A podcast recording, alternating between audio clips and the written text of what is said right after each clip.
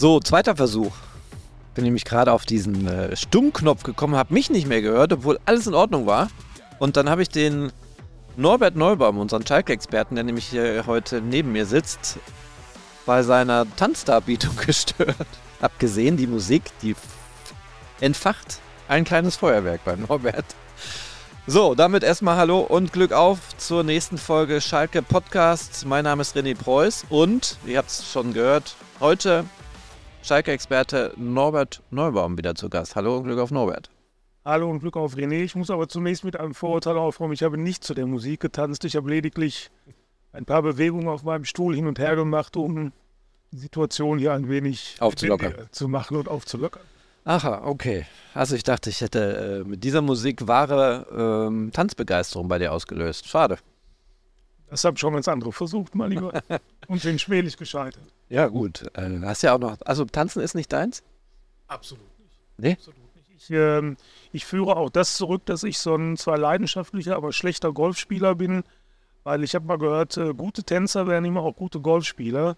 Und äh, da ich ein, ein lausiger beziehungsweise überhaupt kein äh, guter, kein, kein, kein Tänzer bin, korrespondiert auch beim Golfspielen bei mir die Leidenschaft überhaupt nicht mit dem, mit dem Talent. Ich habe jetzt krampfhaft überlegt, ob ich einen Golfspieler kenne, der Tänz, tanzen kann, aber hast recht. Helmut Kremers beispielsweise soll. Helmut Kremers kann tanzen? Gehe ich von aus. Den, den, ich glaube, der, der könnte ein guter Tänzer sein. Der erfüllt eigentlich alle Kriterien ähm, weil, der, weil der körperlich sehr, sehr beweglich ist oder zumindest, zumindest mal immer war. Hm.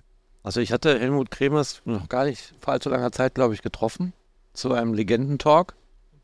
Das hat er, das, da hat er dich nicht zum Tanz aufgefordert. Nein, das hat er nicht. Aber ich, äh, nein, kann ich jetzt nicht meine Meinung sagen, aber ich, ich empfand ihn als sehr steif.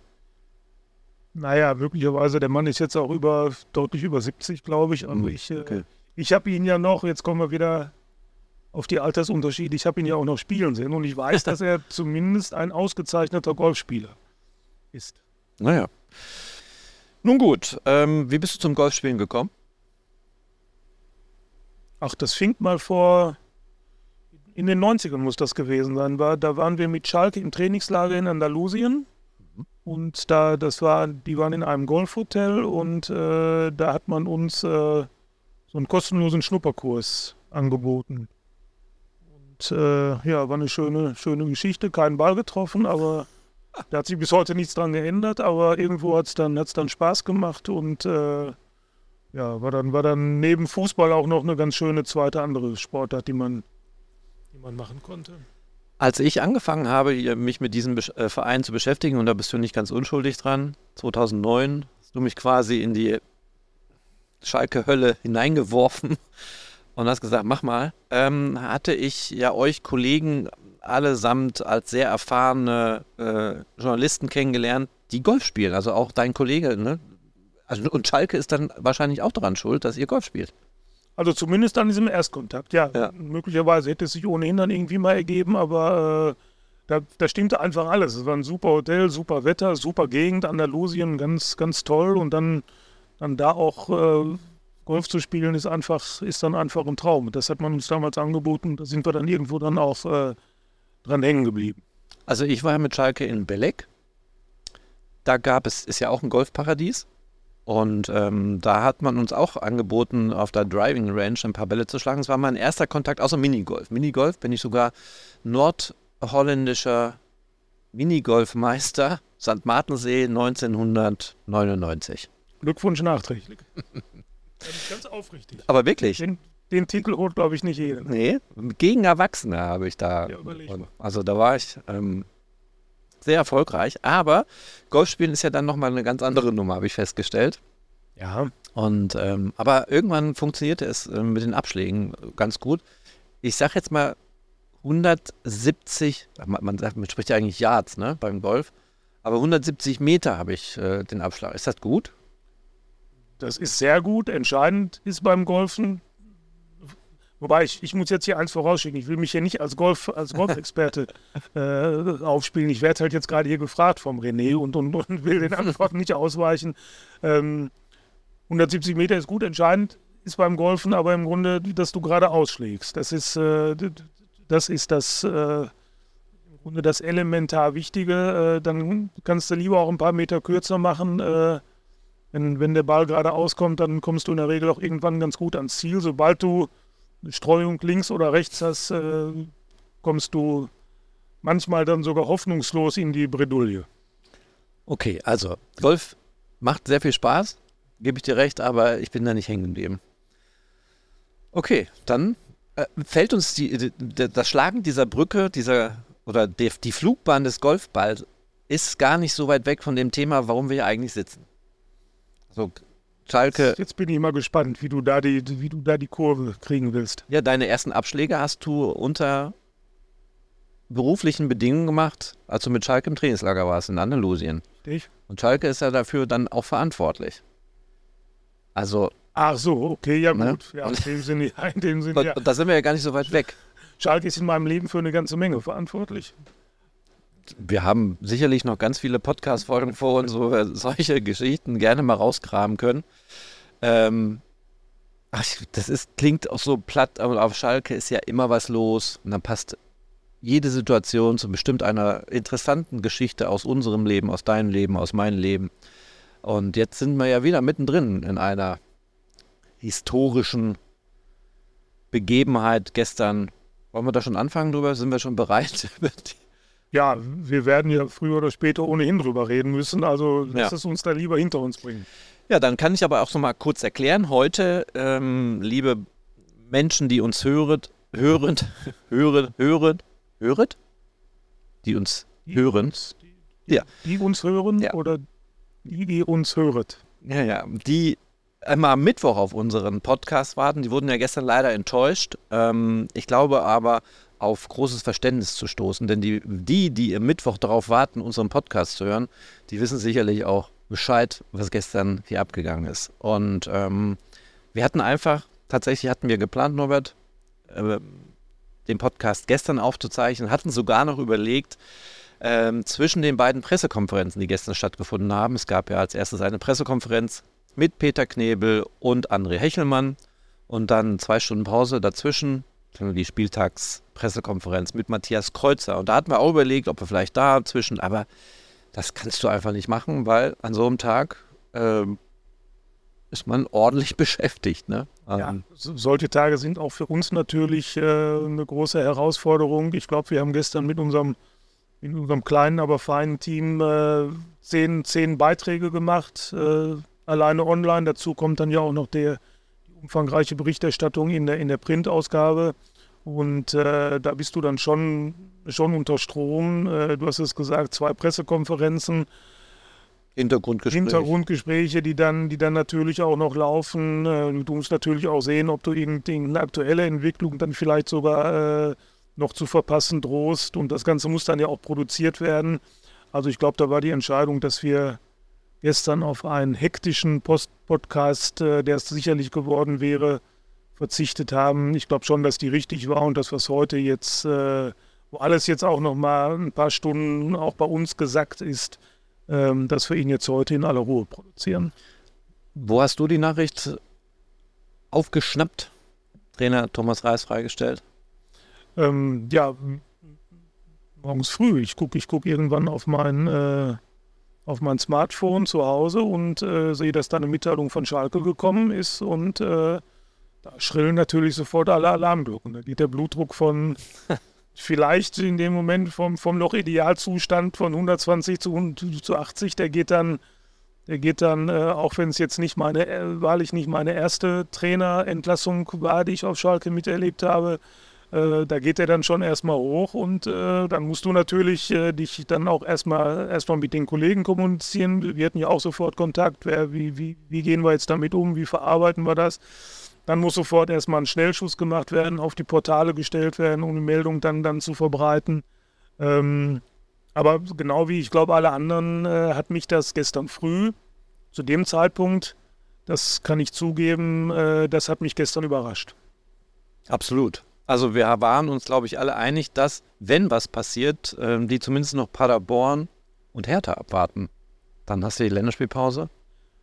Ja, es gab ja, es gab ja nach dem St. Pauli-Spiel, es, es gibt ja im Grunde zwei Möglichkeiten oder zwei, zwei klassische Varianten. Du, äh, äh, du handelst sofort, stellst ihn also dann, ich glaube, Samstagabend haben sie gespielt, stellst ihn dann am, am Sonntag frei oder am, oder am Montag oder du wartest halt noch äh, Paderborn und Hertha ab.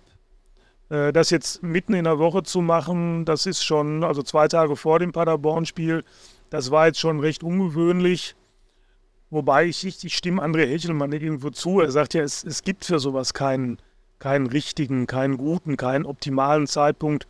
Hätten sie es direkt nach dem St. Pauli-Spiel äh, gemacht, hätten wir wahrscheinlich sofort äh, mit dem Finger auf Knebel und Hechelmann gezeigt und, und ge gesagt, äh, guck mal, wir kriegen sofort Panik, verlieren in St. Pauli und schmeißen Reis sofort raus. Ich vermute mal, da gab es auch noch vielleicht das eine oder andere Administrative zu regeln. Vielleicht musste mit dem Aufsichtsrat auch noch irgendeine Lösung äh, gefunden werden, wie man, wie man die Trennung dann äh, von Reis vollziehen kann. Dann hat man es halt am äh, Mittwochmorgen gemacht. Naja, okay, es ist vom Zeitpunkt her ungewöhnlich. Ich glaube aber nicht, dass das jetzt unterm Strich äh, für, für, die weitere, für den weiteren äh, Verlauf der Schalker Saison jetzt in irgendeiner Form entscheidend sein wird. Wenn man sich mal das ganze Umfeld des FC Schalke 04 anschaut, dann äh, merkt man schnell, es sind ganz viele unterschiedliche Wahrnehmungen, ganz viele unterschiedliche Emotionen, Gefühlslagen. Und die einen schimpfen darauf, dass Reis entlassen wurde, die einen sagen, na endlich. Die anderen sagen, sind unentschlossen, hätten natürlich sich einen anderen Verlauf gewünscht hätten vielleicht noch mehr Zeit geben sollen. Norbert, wie siehst du denn diese Entscheidung? Also ich halte sie zumindest für nachvollziehbar. Du musst ja, du musst ja zunächst mal die Fakten sehen. Du bist mit äh, sieben Punkten aus sieben Spielen gestartet. Das ist definitiv zu wenig für die Schalke Ansprüche. Da brauchen wir uns überhaupt gar nichts vormachen. Du hast, ich glaube, gemeinsam mit dem VfL Osnabrück die meisten Gegentore kassiert. 15 Gegentore in sieben Spielen. Das ist ein Schnitt von 2,1. Das heißt, wenn wir das jetzt mal hochrechnen, du müsstest eigentlich in jedem Spiel immer drei Tore machen, um es zu gewinnen, wenn du, wenn du jetzt mal diesen Schnitt als, als Grundlage nimmst. Und das, das wird dir wahrscheinlich auf Dauer nicht gelingen. Das, das klappt mal wie, wie gegen Magdeburg, aber solche, solche Husarenstücke, die sind, die sind nicht beliebig zu wiederholen. Das heißt, es es wackelte da schon, schon gewaltig. Schalke trat einfach überhaupt nicht stabil auf bislang in dieser Saison. Und äh, von den zwei entscheidenden Komponenten, die eine Mannschaft liefern muss, entweder gute Ergebnisse oder eine vernünftige Entwicklung zeigen, im Idealfall beides, hat Schalke keine einzige erfüllt. Die Ergebnisse stimmten nicht, die Entwicklung war auch nicht gut. Es gab mal den Ausreißer der zweiten Halbzeit gegen Magdeburg, auch die zweite Halbzeit St. Pauli war ja einigermaßen in Ordnung. Aber es war kein Spiel dabei, wo du wo Schalke mal wirklich überzeugt hat. Und ähm, als, als auch selbsternannter Aufstiegsfavorit in der zweiten Liga musst du irgendwann oder solltest du schon auch irgendwann mal überzeugend auftreten. Und das ist Schalke nicht geglückt. Insofern hat Thomas Reis natürlich auch kaum Argumente, außer dass er natürlich hätte sagen können, oder hat er vielleicht auch, denkt er vielleicht auch, vor zwei Jahren seid ihr im Grunde auch nicht besser gestartet in eurer Aufstiegssaison. Da habt ihr gerade mal drei Punkte mehr gehabt. So, da hat aber, da saß aber Dimitrios Kramotzis einigermaßen fest äh, noch im Sattel. So, und ähm, was mich an der ganzen Geschichte so ein bisschen stört, äh, wie gesagt, Trennung nachvollziehbar, aber ich habe bei allen, bei allen Gesprächen, die wir dann ja auch jetzt so geführt haben und, und schon auch über die, die vergangenen Wochen. Ich habe den Eindruck, dass man, dass man doch so ein bisschen viel Rücksicht auf die, auf die Befindlichkeiten der Mannschaft äh, genommen hat. Dass, dass ich ich habe es ja auch gestern, gestern bzw. heute kommentiert, das, das ist ein gefährliches Spiel. Ähm, man hätte ja einfach auch mal, es hätte ja auch die Variante gegeben, dass man wirklich mal ein Schutzschild um den Trainer aufbaut, dass man, dass man quasi so, so, so einen Panzer um ihn zieht und sagt, passt auf, Freunde, unser Trainer ist Thomas Reis. Thomas Reis bleibt unser Trainer. Ihr könnt euch beschweren, wie ihr wollt, über zu lange Busfahrten, über zu hartes oder zu weiches Training, über zu offensives, über zu defensives Spiel, über, über zu frühes Training, über zu spätes Training. Thomas Reis bleibt. Ihr könnt euch auf den Kopf stellen. Der müsst jetzt damit klarkommen. Es hat schon, es hat schon Schalker Manager gegeben, zumindest einen, der hat das gemacht. Und das waren nicht die schlechtesten Schalker Jahre. ich will das nicht kritisieren, dass, dass Schalke das jetzt nicht gemacht hat. Wie gesagt, ich halte die Entscheidung für vertretbar. Aber ich hätte, ich hätte es mir einfach mal gewünscht. Es wäre jetzt mal eine andere, eine andere Vorgehensweise gewesen, wie die, die Schalke ja jetzt in den vergangenen Jahren wirklich, wirklich oft und ja eigentlich auch zu oft äh, an den Tag gelegt hat. Du hast es ja gestern, du hast ja gestern selber so eine schöne, so eine schöne Bildergalerie äh, ins, ins Netz noch gestellt. Ähm, weiß ich nicht, wie war das? 15, 15 Trainerwechsel 15 Trainerwechsel in, in zehn Jahren. Äh, das ist natürlich schon ein bisschen viel. Und, und André Hechelmann hat gestern, äh, ich weiß gar nicht, ob er den Satz sich vorher ausgedacht hat, äh, der ist auf jeden Fall sehr schön, fast schon von, von lyrischer Größe. Er hat gesagt, äh, Kontinuität ist und bleibt eine schöne Sehnsucht. Und Kontinuität auf dem Trainerposten, der ja gemeinhin als mit der wichtigste Posten im ganzen Verein angesehen wird, den hatte ja auch mal Peter Knebel bei seinem Amtsantritt ausgerufen als, als ganz oberstes Ziel. Davon ist jetzt äh, überhaupt nichts mehr zu sehen. Das, das geht im Grunde genauso weiter, wie es, wie es, wie es vorher auch äh, der Fall war. In der Sache vielleicht alles, alles richtig. Ich will das nicht, ich, ich äh, unterstelle Schalke keine, keine überalte Vorgehensweise. Die werden sich das gut überlegt haben.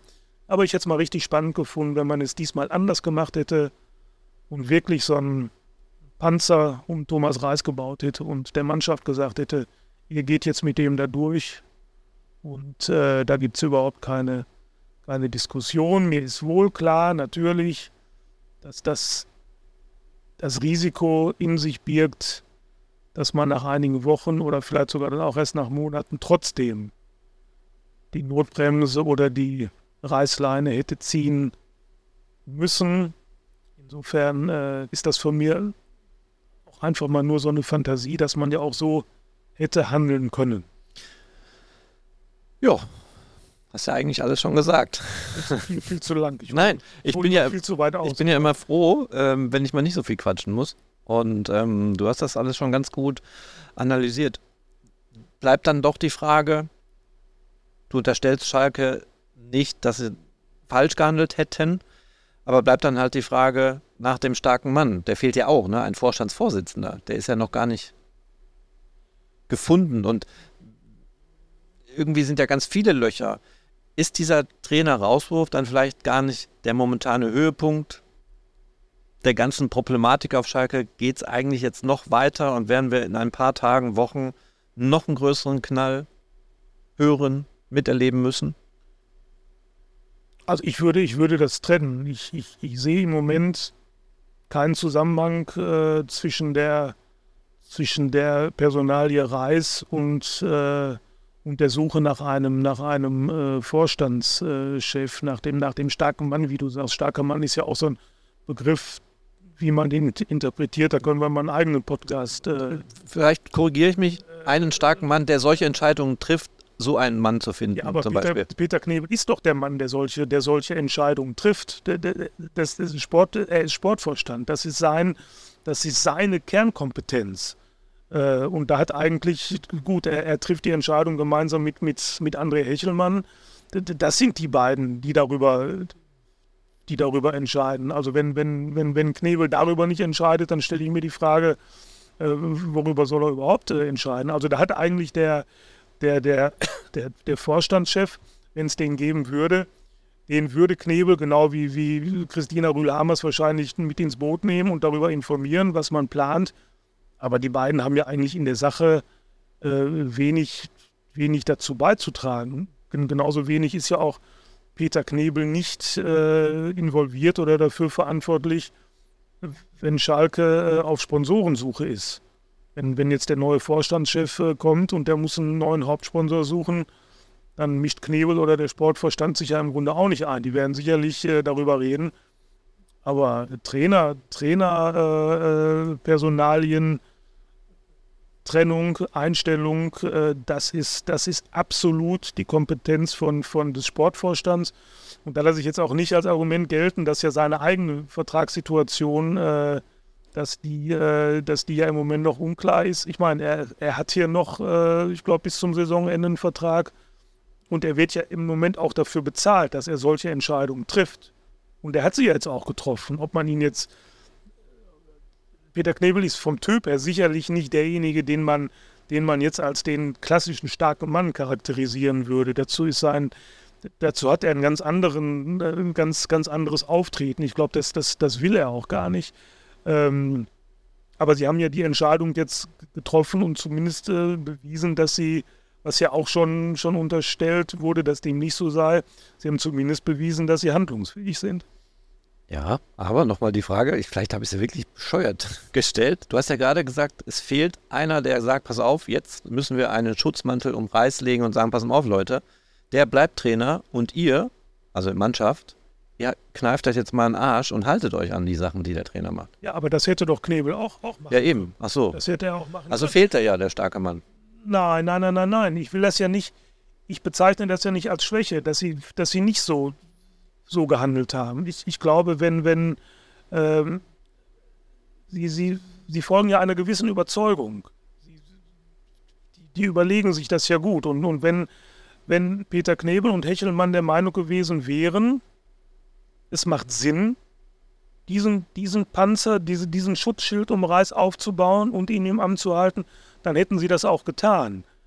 Ähm, ich, ich glaube nicht, dass da jetzt irgendwie noch eine, noch eine dritte oder vierte Person äh, not, notwendig wäre. Also die, die, die Entscheidung treffen, treffen die beiden schon, schon alleine, wenn wir bei, bei, bei starkem Mann sind. Ähm, Lass uns, lass uns Namen nennen, wenn wir, wenn wir über Schalke reden. Starke Männer, wer fällt einem da ein? Rudi Assauer, Clemens Tönnies, äh, Felix Magath. Ähm, wenn es um so eine Entscheidung gegangen wäre, dann hätte Rudi Assauer die Entscheidung getroffen. Er hätte natürlich seine Vorstandskollegen mit, mit ins Boot geholt. Äh, Clemens Tönnies hätte zum Beispiel diese Entscheidung gar nicht, gar nicht treffen, gar nicht treffen dürfen, gar nicht treffen sollen, weil weil der Aufsichtsrat sich nicht um solche Dinge zu kümmern haben. Das ist ganz klar operatives Geschäft. Und das entscheidet der Manager, Sportvorstand, wie auch immer wir die, wir die nennen. Aber das macht die sportliche Leitung ist dafür äh, verantwortlich. Wenn es darum geht, einen neuen Kredit oder eine neue Anleihe aufzunehmen, dann ist da die Finanzchefin für zuständig. So, das ist, es gibt ja, Schalke ist jetzt auch keine, keine Bananenrepublik, auch wenn der wenn in der Öffentlichkeit oft äh, dieser Eindruck versucht wird zu vermitteln, aber das ist ja nicht so. Da gibt es klare Zuständigkeiten. Und das Thema, über das wir heute reden, ist absolut der Bereich von Peter Knebel und auch von André Hechelmann. Knebel hat letztendlich die Entscheidung zu treffen und zu verantworten. Und da hat ihm auch keiner reinzureden. Gut, es gibt jetzt auch im Moment tatsächlich keinen, der ihm, der ihm reinreden könnte. Vielleicht, vielleicht willst du darauf hinaus. Ähm, aber äh, glaube, wenn, wenn Knebel jetzt den starken Mann hätte markieren wollen, weil er der Überzeugung gewesen wäre, es macht Sinn, dann hätte er das auch getan.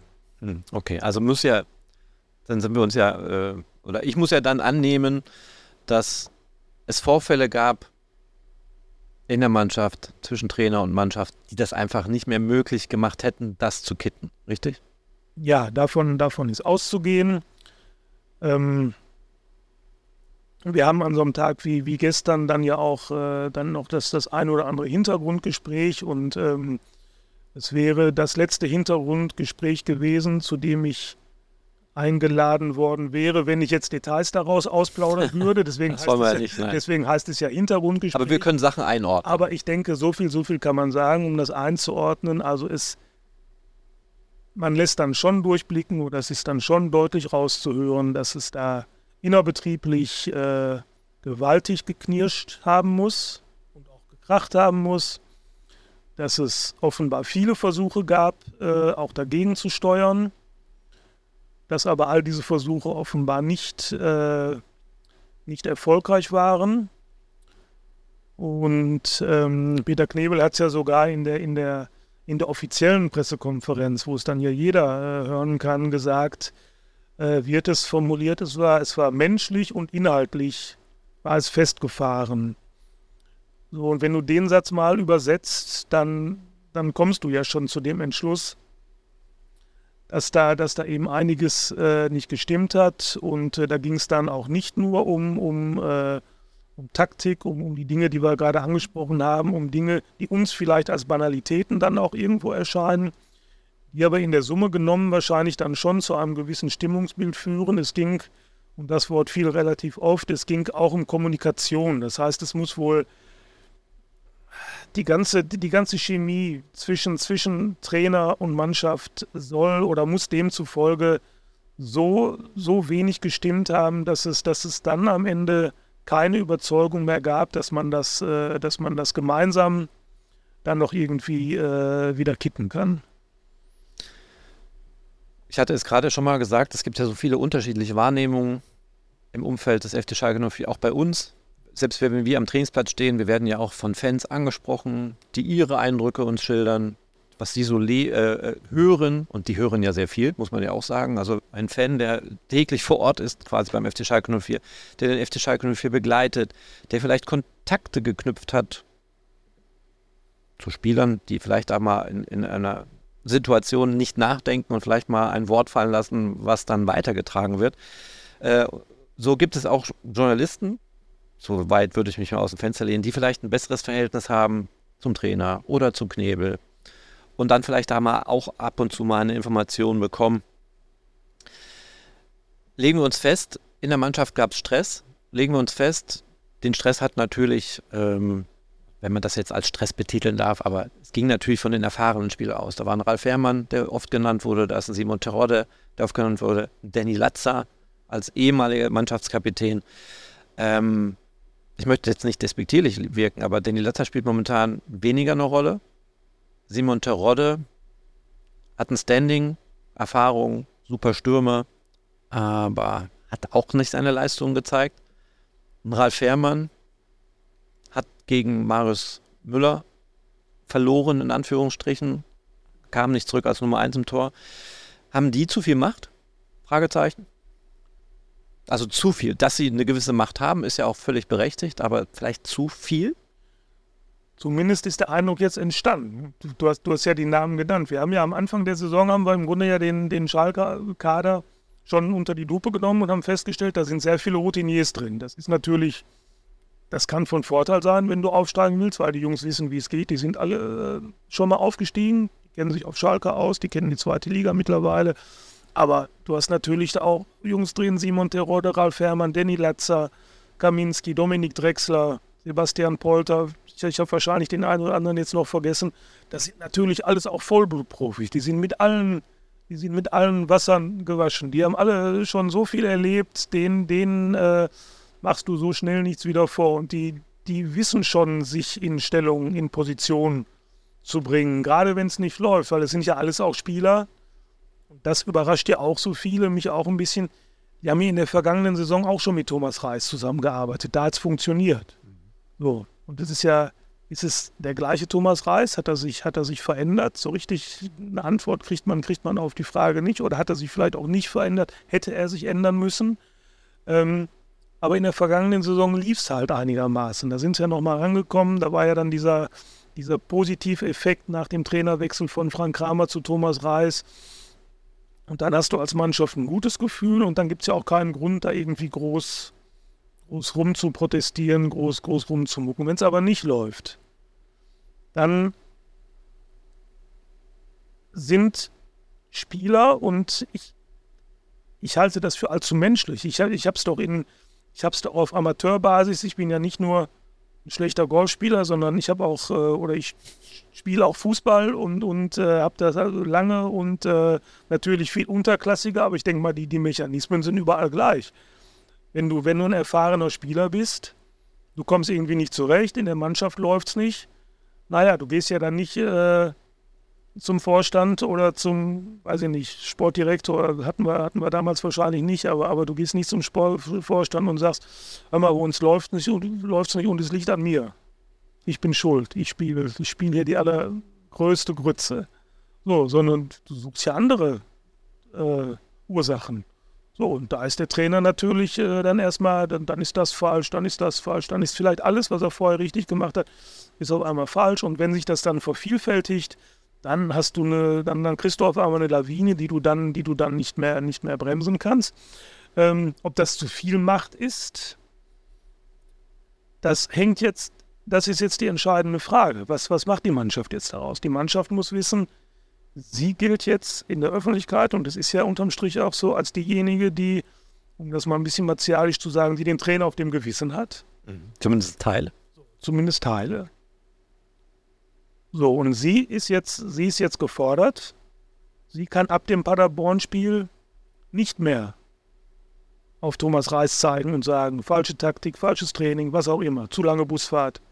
So. Sondern sie weiß genau, wenn wir in Paderborn vergeigen, dann erwartet uns gegen Berlin eine Woche später ein, vermute ich mal, so, so, so, so kann ich mir das vorstellen, eine sehr heftige Reaktion des Publikums. Mhm. So, weil ich glaube, bei vielen hat Thomas Reis immer noch ein Stein im Brett, die haben die Rückrunde nicht vergessen. Und ähm, ich kann mich noch gut erinnern, jetzt kommt wieder Opa erzählt vom Krieg, aber ich mache es trotzdem. Äh, ich vergleiche diese, diese, diese Entlassung von Reis so ein bisschen mit der damals von Jörg Berger im Jahr 1996. Ähm, nicht eins zu eins vergleichbar, aber da hat auch die Mannschaft im Grunde äh, mit federführend dafür gesorgt, dass der Trainer ein sehr beliebter, bei den Fans sehr beliebter und auf Schalke auch sehr erfolgreicher Trainer zu dem Zeitpunkt sehr überraschend gehen musste. Da hat Rudi Assauer auch in die Mannschaft reingehört. Da gab es auch Vorwürfe gegen Berger, die zum Teil völlig, völlig skurril angemutet haben. Da ging es darum, dass er, er wäre sehr eitel geworden, er würde sich, er würde sich vor, vor Spielen, würde er sich dreimal umziehen oder wie auch immer, er würde lieber, an, an, anstatt beim Training, äh, würde er dann lieber unten in die, in die Sauna gehen oder wie auch immer. Also das waren teilweise Vorwürfe, da hast du, da hast du dich an den, an den Kopf gepackt und die, die kamen dann so langsam ans Licht der Öffentlichkeit. Es waren aber auch sicherlich handfeste Gründe, die damals Spieler wie Olaf Thon war dabei, äh, die, die, die, dafür gesorgt haben oder die sich dafür stark gemacht haben, dass man auf der Position was anderes versucht. Da war ein Riesentheater. Als Berger entlassen wurde, die Fans haben protestiert vor der Geschäftsstelle. Die Mannschaft musste, hat dann das Spiel danach äh, zu Hause 1 zu 0 verloren, ich glaube gegen Karlsruhe. Die Mannschaft musste unter Polizeischutz aus der Kabine äh, äh, vom, zum, zum Parkplatz äh, geleitet werden, weil unten wütende Fans gewartet haben. Die Reaktion war aber, dass die Mannschaft sich in die Pflicht genommen sah, weil sie wusste, so, wir, müssen jetzt, wir müssen jetzt liefern. Sonst sind wir hier die, die Idioten, die für alles verantwortlich gemacht werden. Und der Rest der Geschichte ist bekannt. Das war das Jahr, da sind so UEFA-Cup-Sieger geworden. Der UEFA-Cup-Sieg war letztlich der Grundstein für alles, was, was in den letzten Jahren äh, auf Schalke passiert ist. Also ob das jetzt zu viel Macht war für die Spieler, das entscheiden die Spieler jetzt selbst. Indem sie jetzt zeigen, wir werden unserer oder wir werden der Verantwortung, die wir ja jetzt im Grunde gezeigt haben, indem wir auf Missstände aufmerksam gemacht haben, der werden wir aber auch gerecht, indem wir jetzt äh, erfolgreich spielen. Siehe Bayern aktuell, also ist jetzt auch schon ein bisschen wieder ein paar Wochen her, aber es ist ja ähnlicher Vorfall, würde ich sagen, kann man ähnlich vergleichen, oder? Da ging es auch gegen den Trainer. Gegen Frankfurt 5-1 verloren, dann wurde, glaube ich, der Trainer entlassen und dann lief es auf einmal. Zack. Das, das war bei Ko Kovac. Das war bei Kovac, ne? Oder war das so, da meinst du jetzt Nagelsmann? Nagelsmann. Hab, Nagelsmann. Mhm. Kovac, Kovac hatten sie auch in Frankfurt verloren, glaube ich. Ja, guck mal. So wiederholt sich die Geschichte. Guter Schalke im Moment nicht gegen Frankfurt spielt. Nee, ja. Schade, ähm, aber trotz alledem, dass wir jetzt in der zweiten Liga sind, stehen auf dem Abstiegsplatz und ähm, ja, müssen uns mit solchen äh, Themen beschäftigen. Trainerwechsel, ja, richtig, wieso, weshalb, warum, Mannschaft gegen den Trainer oder auch nicht. Ich habe hier ähm, eine ganz interessante Nachricht gefunden. Im Internet findet man ja viel. Und ähm, da gibt es wahrscheinlich, sind das Auszüge ähm, von Informationen, die wir nicht frei öffentlich bekommen. Also wo jemand Kontakt zum Trainer hatte oder sowas. Und ähm, Reis hat also ich, ich beschreibe das mal, was, was man so gesagt und beschrieben hat. Reis hat selber natürlich gemerkt, dass was nicht stimmt in der Mannschaft und dass man gegen ihn schießt, das ist ja auch offensichtlich gewesen. Da kann man sich auch nicht von freisprechen. Ähm, und Reis hat auf, die ganzen Vorwürfe, die wir ihm auch, oder die Fragen, die wir ihm gestellt haben, warum System, warum kein Systemwechsel, ähm, wieso, weshalb, warum das so gemacht wurde, warum wurde die Position mit dem besetzt, obwohl es gar nicht seine Position ist. Er hat ja angeblich, wenn das alles so stimmt, der ganzen Sache entgegenwirken wollen. Er hat die Mannschaft komplett mit einbeziehen wollen. Und ähm, er hat dieser bekanntlichen ähm, August, Ende August war das, nach dem Spiel gegen Braunschweig, glaube ich, als sie sich zusammengesetzt haben. Also nach dem zweiten Spiel, wo sie verloren haben. Hat er mit der Mannschaft gesprochen und wollte wohl auf allen Wegen, also allen Vorwürfen, die man ihm gemacht hat, ähm, den Spielern entgegenkommen. Er hat gefragt, ob die Trainingszeiten in Ordnung wären. Er hat gesagt, ob äh, das Training anders gestaltet werden sollte. Er hat äh, gefragt, ob diese Kraft-Fitness-Messungen, die sie da momentan machen, die haben ja so ein System, wo sie dann anhand von Werten erkennen können, ist dieser Spieler überbelastet. Was ja auch auffällig ist, dass viele Spieler mal nicht mit auf dem Trainingsplatz sind und dann heißt es, ähm, das ist eine Trainingssteuerung oder eine Fitnesssteuerung. Alles das hat er angeblich mit der Mannschaft besprechen wollen und die Rückmeldung seiner Spieler war überschaubar. Wenn das alles so stimmt, ist es aber auch schon eine Erklärung dafür, dass wir recht haben, die Mannschaft hat so viel Macht, aber auch, dass der Reis, der Thomas Reis, vielleicht gar nicht stark genug war, um sich gegen diese Mannschaft durchzusetzen. Ist das dann das Gegenteilige? War Reis dann doch nicht der Richtige? Ein super Trainer, aber vielleicht konnte er die Mannschaft nicht packen und sagen, pass mal auf, ich bin hier der Entscheider?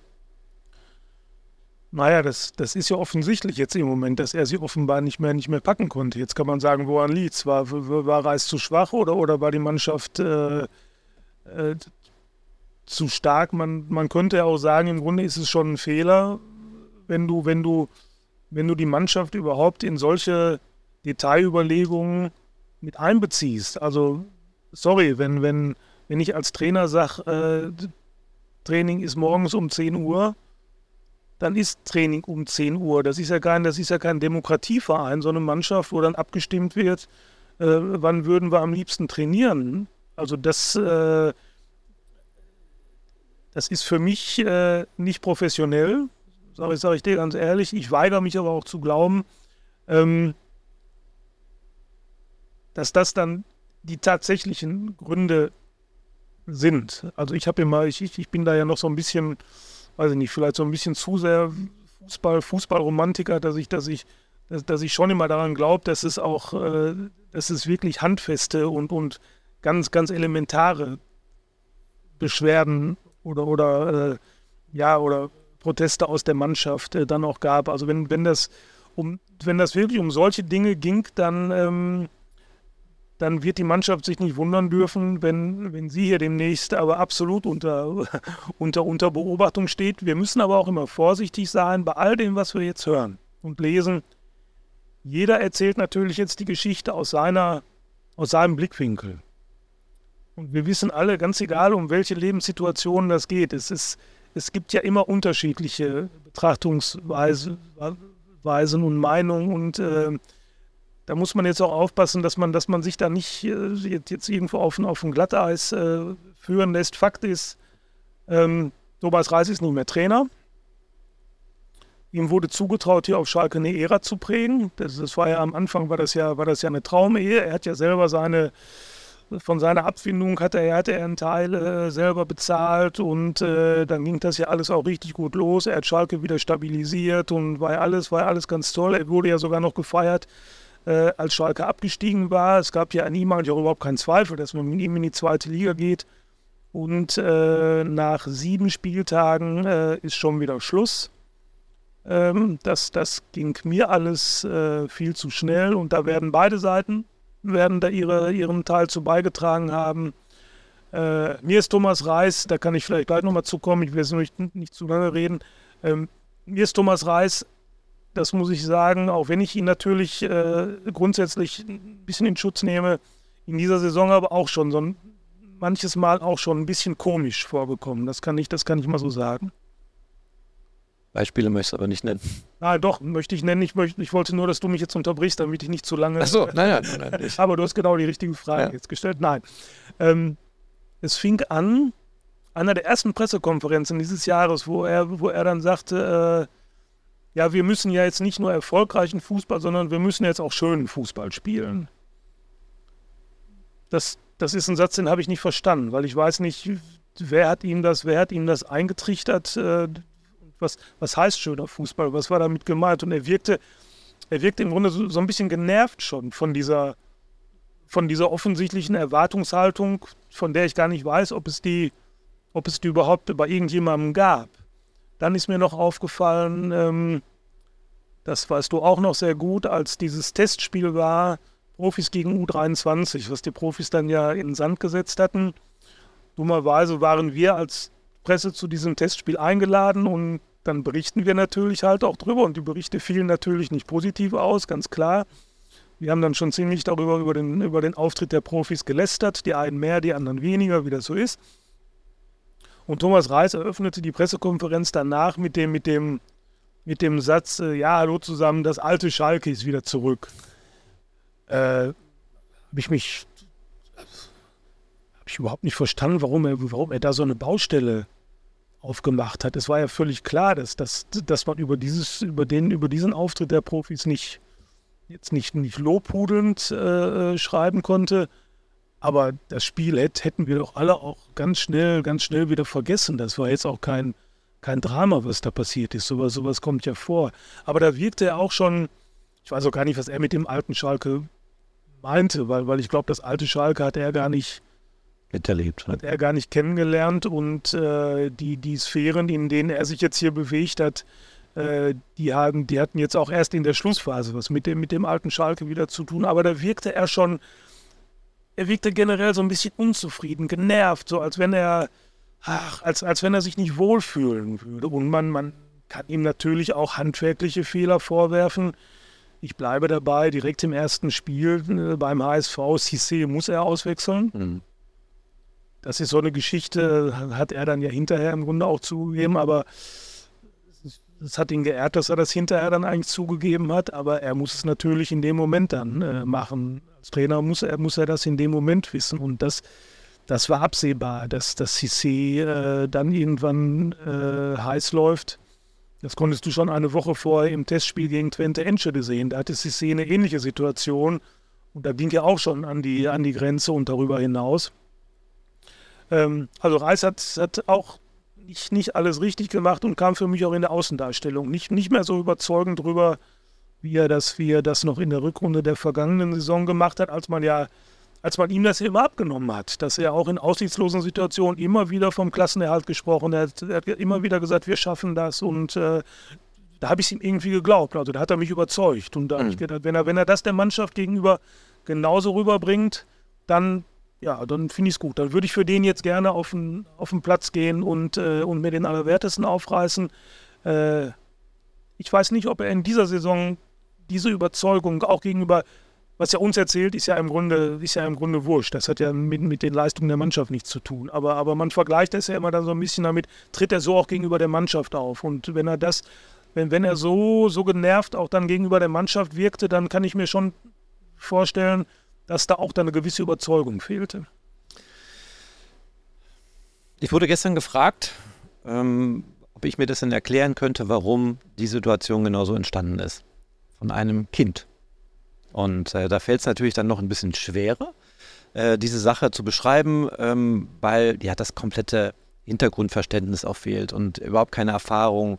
Aber ich wurde gefragt, Papa, warum, also meine Tochter, warum schmeißt mir dann einfach so den Trainer raus? Und dann habe ich lange überlegt, wie ich dir das erklären kann. Und tatsächlich, ähm, ich glaube, keiner weiß so wirklich die wahren Gründe. Also natürlich gibt es Gründe und äh, die haben sich, wie du selber gesagt hast, Knebel und Hichmann werden schon wissen, was sie tun. Ähm, aber so vielleicht im Ganzen betrachtet gibt es ja ganz viele, ganz viele kleine Baustellen, so wie bei meiner Tochter, die ein komplettes Missverständnis mit einer Freundin hat, die gerade völlig aneinander vorbeisprechen. Der eine nimmt das so wahr, der andere nimmt das so wahr und das baut sich auf, wird immer größer, immer größer, bis es dann zu einem großen Knall kommt. Das hat dir schon gereicht. Und so erkläre ich das jetzt für mich auch. Also ganz viele kleine Sachen haben jetzt dazu geführt,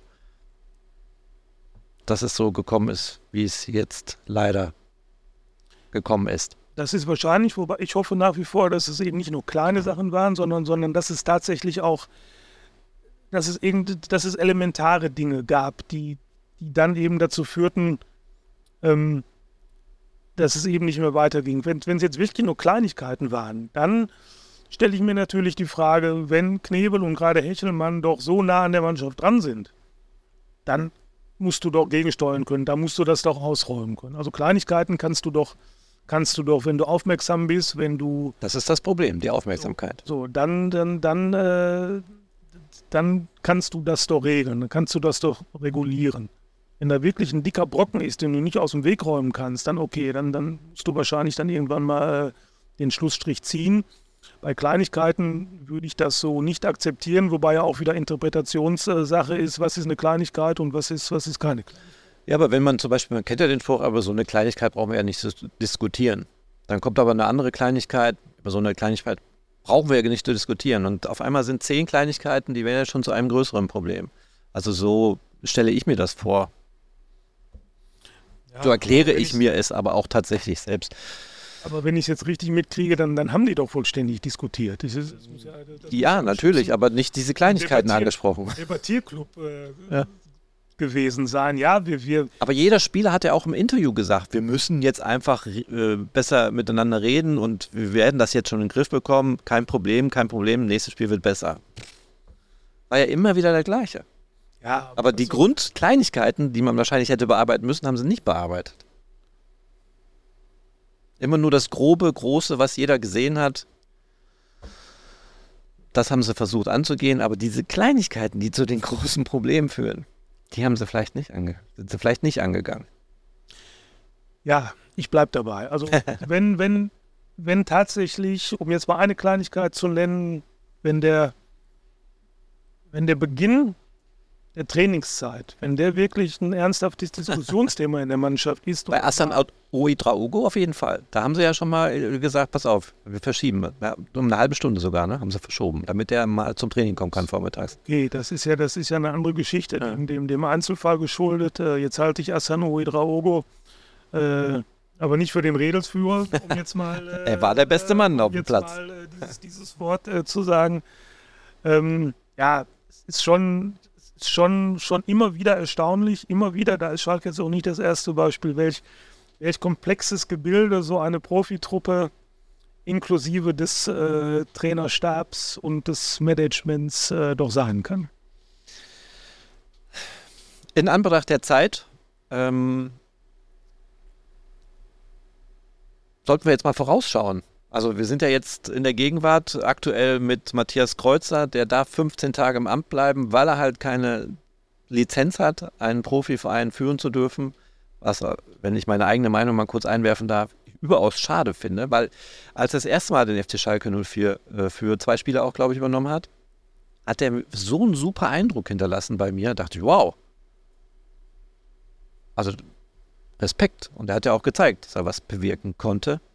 Und jetzt ist er wieder da und jetzt hat er sich gestern hingesetzt und hat gesagt, hey Leute, ich muss mal gucken, was ich für eine Idee habe. Ich brauche erstmal ein bisschen Ruhe, werde heute Abend mir die Gedanken machen und dann sehen wir weiter. Also das war sehr selbstbewusst und ich äh, äh, finde schon traurig, dass er in der Zeit, wo er die Möglichkeit vielleicht gehabt hätte, seinen, wie sagt man, C-Lizenz?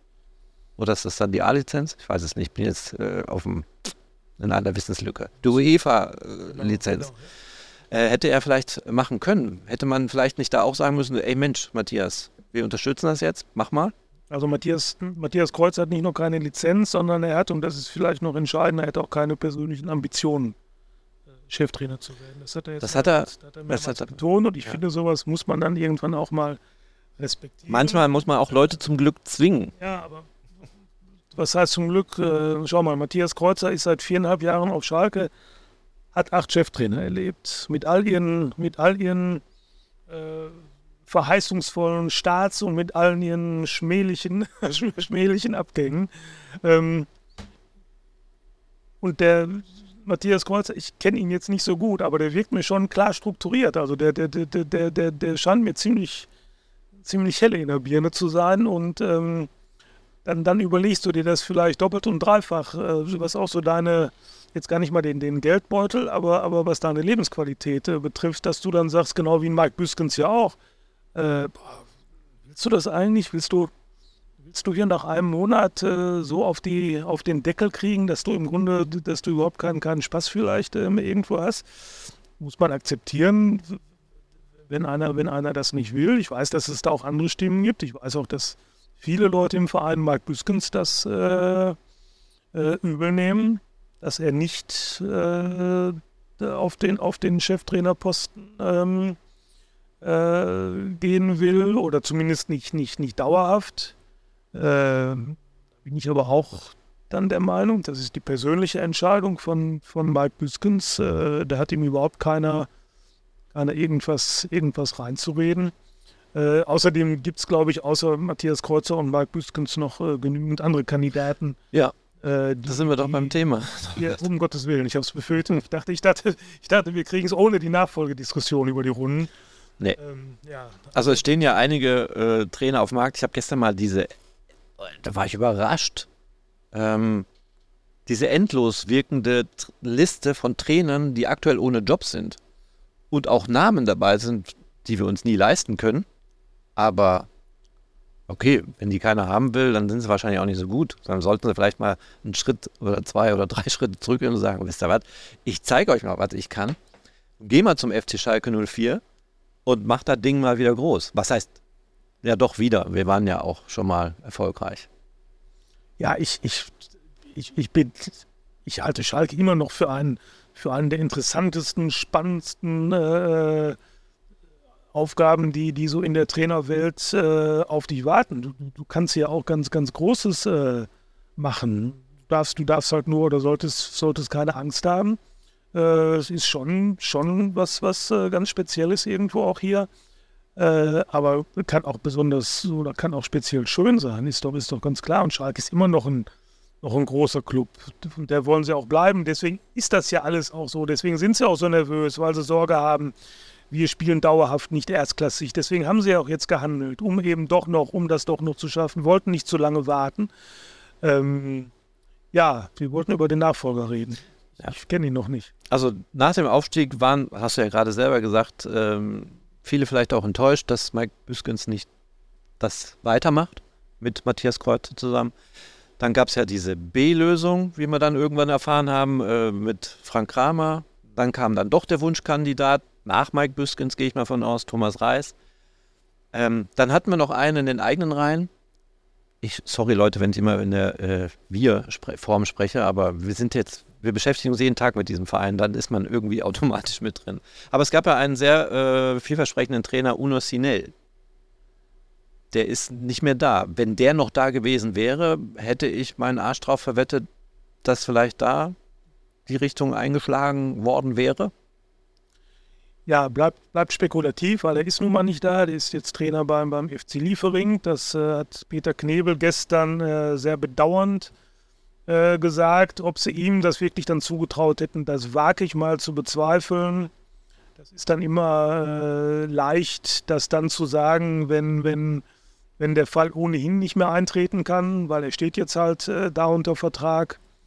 Ähm, ist natürlich auch immer, auch immer ein Wagnis, auch ein, auch ein Risiko, klar.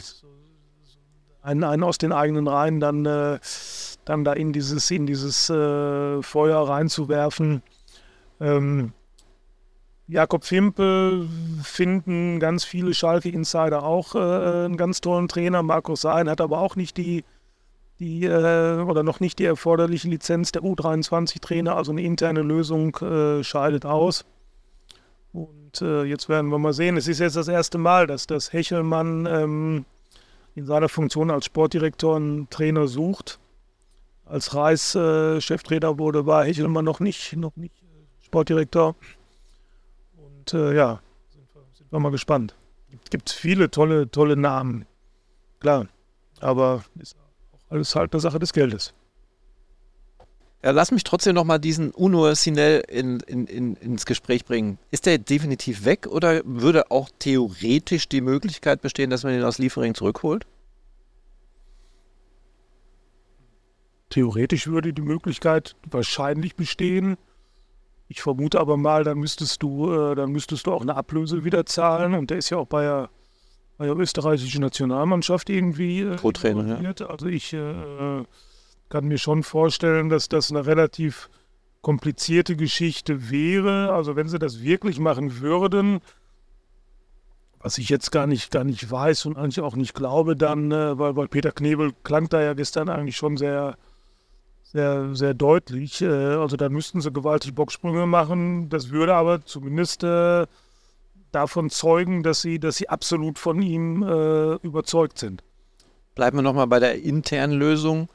Hältst du es für komplett ausgeschlossen, dass Mike Büskens nochmal rangeht an die Nummer? Ich halte ähm, Thomas Reis, mein lieber René, ist jetzt der, ich habe mal nachgerechnet, der 30. Cheftrainer, den ich auf Schalke erlebt habe. Mit Interimslösungen komme ich wahrscheinlich auf 40. Ich halte in der Beziehung nichts für ausgeschlossen. Ich halte es auch nicht hundertprozentig für ausgeschlossen, dass Mike Büskens äh, äh, wieder zurückkehrt. Es würde allerdings allem widersprechen. Ich kenne Mike Büskens relativ lange. Ich will jetzt nicht behaupten, dass ich ihn richtig gut kenne. Da gibt es ganz viele andere, die kennen ihn besser, aber alles, was er mir zu dem Thema gesagt hat, das klang eigentlich immer sehr, sehr unumstößlich und er hat das auch immer gut begründet, warum er das nicht will. Und das sind auch Gründe, die, die kann ich sogar nachvollziehen. Er wohnt in Gelsenkirchen, sein, sein gesamter Lebensmittelpunkt ist in Gelsenkirchen. Und das soll auch so bleiben. Und er weiß natürlich genau, so eine Stimmung kann dann irgendwann auch mal um, umkippen. Und äh, er hat auf Deutsch gesagt, keinen Bock, sich, sich im Supermarkt und äh, im Getränkemarkt anpöbeln zu lassen. Ähm, wenn, wenn er mit Schalke mal eine dauerhafte Negativserie hinlegt. Also mich, mich würde es gewaltig überraschen, mich würde aber auch gewaltig überraschen, wenn Schalke da keine andere Lösung auf dem Zettel hätte. Ich weiß auch nicht, ob es immer gut ist, wenn du, wenn du dann immer wieder auf die alten Hüte in Anführungsstrichen zurückgreifst. Vielleicht brauchst du auch mal, mal irgendeinen, mit dem jetzt überhaupt noch keiner rechnet, der dann wirklich mal diesen, diesen oft zitierten frischen Wind in den ganzen Laden reinbringt. Tja, hast du denn einen Namen, der diesen frischen Wind bringen kann? Ich, ich, ich, ich weiß nicht, wer es wird. Man, man, man weiß ja gar nicht, wie Hechelmann in der Beziehung tickt. Natürlich wird jetzt immer reflexartig äh, Sandro Schwarz genannt, ähm, weil Hechelmann mit dem in Mainz äh, zusammengearbeitet hat. Ich weiß gar nicht, ob Hechelmann sich diesem Vorwurf direkt bei seiner ersten Trainersuche aussetzen würde, dass er sofort da wieder alte Seilschaften pflegt und alte Kumpanen holt, zumal Schwarz ja bei Hertha BSC Berlin jetzt auch nicht gerade Bäume ausgerissen hat. Wen ich richtig spannend finde, das ist aber nur eine ganz persönliche Meinung von mir, das ist äh, Ralf Hasenhüttel. Ich glaube, das ist ein Typ, der kann, äh, der kann Menschen mitnehmen, der kann Spieler begeistern, der kann, glaube ich, auch Fans begeistern und das ist, glaube ich, auch ein richtig guter Trainer. Ähm, aber der hat natürlich jahrelang in der Premier League gearbeitet und äh, die wollen ja auch Geld. Die wollen ja auch Geld verdienen und das, das, äh, daran würde sowas möglicherweise scheitern. Ähm, aber vielleicht gibt es ja irgendwo einen, wie du ja gerade selber gesagt hast, der sagt, komm, ich verzichte einfach auf, auf ein paar Euros oder auf ein paar viele Euros und ich habe so Bock, Schalke ist so, ein, ist so ein geiler Verein, was er ist, was er tatsächlich ist, ganz egal, wie die Situation gerade ist. Und ich will, ich will das einfach wuppen. Ich führe Schalke zurück in die Bundesliga. Und du hast gerade gesagt, Schalke steht auf dem Abstiegsplatz, Relegationsplatz, alles richtig, aber die Chance auf den Wiederaufstieg, machen wir uns nichts vor, die ist ja doch da. 27 Spieler noch. Sieben Punkte Rückstand auf Platz 1, sechs Punkte Rückstand auf den Aufstiegsplatz. Die zweite Liga ist in der Spitze so volatil, viel volatiler als die erste Liga. Du siehst, der HSV verliert zweimal hintereinander gegen Aufsteiger. So, also da ist alles, da ist alles noch drin und ich halte den Kader auch nach wie vor für stark genug, äh, um das zu schaffen. Oliver Glasner wäre auch noch ein Name, auch teuer wahrscheinlich. Der ist aber, glaube ich, ich, das ist aber, glaube ich, ein Regal, ein finanzielles. Also da müssten, da müssten sie, glaube ich, die halbe Mannschaft rausschmeißen und dann, dann, dann Trainer anstellen, um den finanzieren zu können. Also ich glaube, der schwebt in anderen Sphären. Also das, das wäre das wär natürlich ein Hammerkandidat, wobei auch der soll natürlich menschlich äh, mitunter nicht einfach sein. Mhm. Aber das sind die wahrscheinlich in dem Regal alle irgendwo nicht. Das sind ja alles ganz, ganz äh, spezielle äh, Charaktere. Also Glasner wäre schon, wäre natürlich ein Hammer. Aber der ist, glaube ich, einfach zu teuer. Ja, dann äh, bringe ich jetzt mal einen Namensspiel, den viele wahrscheinlich auf dem, äh, wie sagt man? Schirm? Auf dem Schirm, genau. Auf, auf dem Schirm haben, auf dem Zettel haben. Alleine schon die Nähe zu André Hechelmann äh, oder man sagt ja nach, die kennen sich, aber die kennen sich auch Sandro Schwarz. Ja. war ja auch ein Kandidat schon den, für Schalke. Ne? Du, Über den habe ich doch vorhin gesprochen, oder habe ich einen anderen Namen genannt? Ich sprach über einen Trainer, mit dem Hechelmann äh, in Mainz zusammengearbeitet so. hat, der bei Hertha BSC keine Bäume ausgerissen Ja. hat und wo ich jetzt nicht weiß, ob André Hechelmann sich sofort dem Vorwurf auseinandersetzen würde, er würde alte Kumpanen äh, nach Schalke. aber den Namen hast du nicht genannt. Den oder? Namen nicht genannt, um Gottes Willen. Ja, okay. Also Sandro Schwarz wäre dann. Ich höre mir das gleich alles nochmal ich hoffe. Sandro Schwarz wäre dann, also Gibt- Klar, dass, dass der jetzt reflexartig äh, genannt wird. Ähm, aber stell dir vor, du bist Sportdirektor. Du stellst zum ersten Mal einen Trainer ein, du suchst zum ersten Mal einen Trainer. Stehst sowieso jetzt schon im Feuer, weil, weil wie du sagst, es gibt zu dieser Reißentlassung gibt es ganz unterschiedliche Meinungen. Und äh, jetzt holst du einen, den du kennst. So, wenn ich, wenn ich böse bin, dann sage ich, äh, guck mal, der Hechelmann erzählt immer vom großen Netzwerk und äh, welche lange Liste er hat. Und das Erste, was er macht, ist, er holt einen Kumpel äh, aus alten Mainzer Tagen. Ja, es wird auf jeden Fall spannend. Und die Trainersuche muss ja innerhalb der nächsten 14 Tage auch abgeschlossen sein, ne? weil Matthias Kreuzer darf die Mannschaft nur 15 Tage laut Statuten als ersten Mann betreuen. ja wobei ich glaube, dann könnte ja Bujo Ja, will er ja nicht. einspringen. Naja, also Moment, ich rede, also wenn du mich fragst, ob ich mir das vorstellen kann mit Mike Büskens, dann habe ich das jetzt so verstanden, dass er dauerhaft da tatsächlich als Cheftrainer, das Okay. schließe ich eigentlich aus, dass er zwischendurch mal immer wieder mal da als äh, verantwortlicher Mann äh, auf der Bank sitzt, das äh, kann, ich, kann ich mir schon vorstellen. Das hat ja auch fast schon Tradition. Man würde, fast, man würde ja fast was vermissen. Also, ich mal mir schon wieder die Bilder aus, wenn dieses Szenario dann eintrifft. Ähm, Bujo übernimmt die Mannschaft, weil immer noch kein erster neuer Mann gefunden wird und die Mannschaft spielt erfolgreich. und ein Sieg nach dem anderen. Dann kommt der Neue und Schalke verliert. Ja, kann, kann alles passieren. Ja. Du hast, du, hast, du hast nie bei keinem Trainer dieser Welt wirst du eine Garantie haben, dass das dann, dass das dann sofort funktioniert. Aber die Chancen, dass Schalke sich steigert jetzt in dieser Saison, die sind natürlich äh, groß, weil viel schlechter kann es ja im Grunde nicht werden. Insofern gehe ich auch jetzt am Freitag in Paderborn von, von einer deutlichen Leistungssteigerung aus, alleine schon, weil die Mannschaft, weil die Mannschaft weiß, dass sie jetzt liefern muss und kein Alibi mehr hat. Und äh, diesen Vorteil wird Kreuzer sicherlich äh, dann versuchen, auf seine Seite zu ziehen. Du hörst die Musik im Hintergrund, habe ich schon eingespielt, weil ich weiß, das war. Du merkst ja, ich fange schon wieder leicht an zu wippen. Nein, das war das perfekte Schlusswort der heutigen Folge. Was willst du einfach da noch hinzufügen? Wir haben heute über Trainer gesprochen, Trainerentlassung, über zukünftige Trainer.